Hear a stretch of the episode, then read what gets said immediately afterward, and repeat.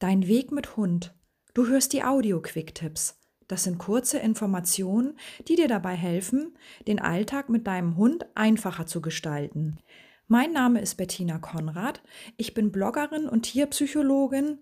Ein freundlicher und fairer Umgang mit dem Hund, sowohl im Alltag als auch im Training, sind für mich oberstes Gebot.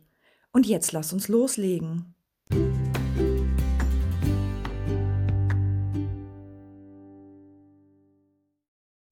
Herzliches Moin aus Schleswig-Holstein. Schön, dass du zuhörst.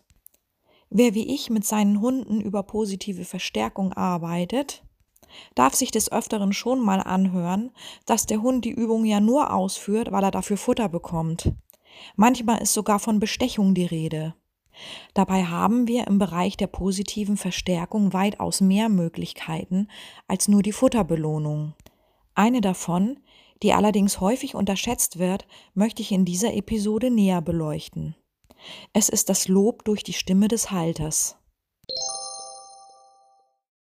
Wenn du also das nächste Mal mit deinem Hund trainierst, egal an welchem Verhalten auch immer, dann lobe ihn doch einfach mal, anstatt ihn mit Futter zu belohnen.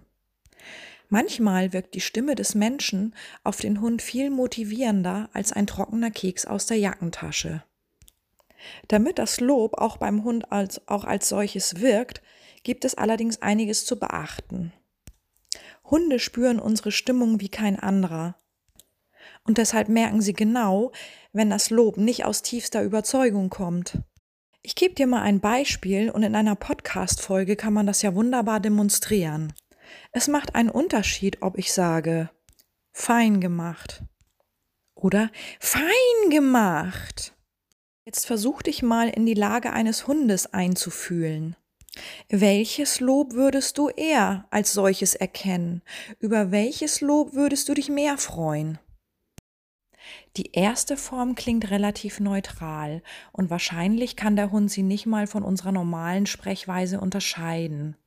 Mit der zweiten Variante jedoch signalisieren wir deutliche Freude und das kommt beim Hund an.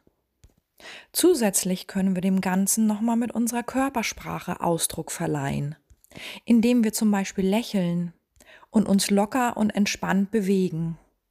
Durch unsere Reaktion hat der Hund verstanden, das, was ich gerade gemacht habe, war richtig. Die Art, wie wir unseren Hund ansprechen, hat eine enorme Wirkung auf ihn. Ein Lob erzeugt positive Emotionen. Diese wiederum verknüpft der Hund mit seiner Bezugsperson er ist gern mit uns zusammen und hat Spaß daran, sich mit uns zu beschäftigen. Die Hund-Mensch-Beziehung wird auf diese Weise enorm gestärkt. Eine gute Beziehung zwischen Hund und Mensch ist die Basis für ein harmonisches Zusammenleben und somit auch für erfolgreiches und entspanntes Lernen. Ein weiterer Vorteil des Lobes mit der Stimme ist, dass man es sofort einsetzen kann. Es muss nicht erst konditioniert werden, wie etwa der Klicker oder das Markerwort. Denk dir einfach ein Wort oder mehrere kurze Wörter aus, mit denen du künftig Verhalten deines Hundes bestätigen möchtest. Geeignet sind Wörter wie etwa fein, prima, gut, klasse, spitze und so weiter. Setze dein neues Wort bei einer deiner nächsten Übungsrunden mit deinem Hund ein. Achte aber darauf, dass dein Lob wirklich aus tiefster Überzeugung kommt und dass dein Tonfall motivierend ist, so wie ich es bereits vorhin beschrieben habe. Sollte dein Hund mit dem Lob überhaupt nichts anfangen können, was allerdings sehr ungewöhnlich wäre, kannst du am Anfang noch mit etwas Futter unterstützen. In dieser Episode hast du gelernt, dass positive Verstärkung nicht gleichbedeutend ist mit ich stopfe meinen Hund 24 Stunden am Tag mit Futter voll. Die Motivation durch die Stimme des Hundehalters ist ein enorm wichtiger Faktor sowohl im Alltag als auch im Training mit unserem Hund. Mein Tipp an dieser Stelle, variiere doch einfach mal die Möglichkeiten der Belohnung. Das heißt, probiere doch einfach mal Lob und Futter im Wechsel und beobachte deinen Hund, wie er in jeweiligen Situationen reagiert und worauf er besser anspricht. Sehr wahrscheinlich wirst du in den unterschiedlichen Trainingssituationen auch unterschiedliche Ergebnisse haben. Wenn du dich jetzt fragst, ob es im Bereich der positiven Verstärkung noch weitere Möglichkeiten gibt, dem Hund für richtiges Verhalten Feedback zu geben, dann ist meine Antwort ein eindeutiges Ja.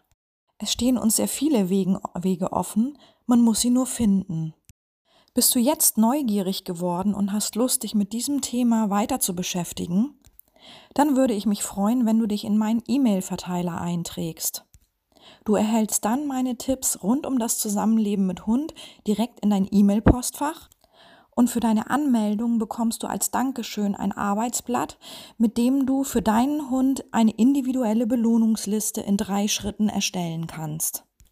Den Link zur Anmeldeseite packe ich dir in die Show Notes.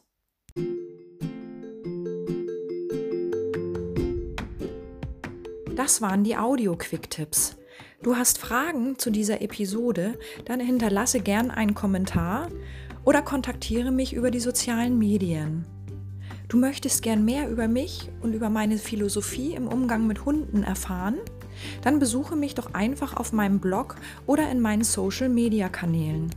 Alle Infos dazu sowie meine Kontaktdaten findest du in den Show Notes zu dieser Episode.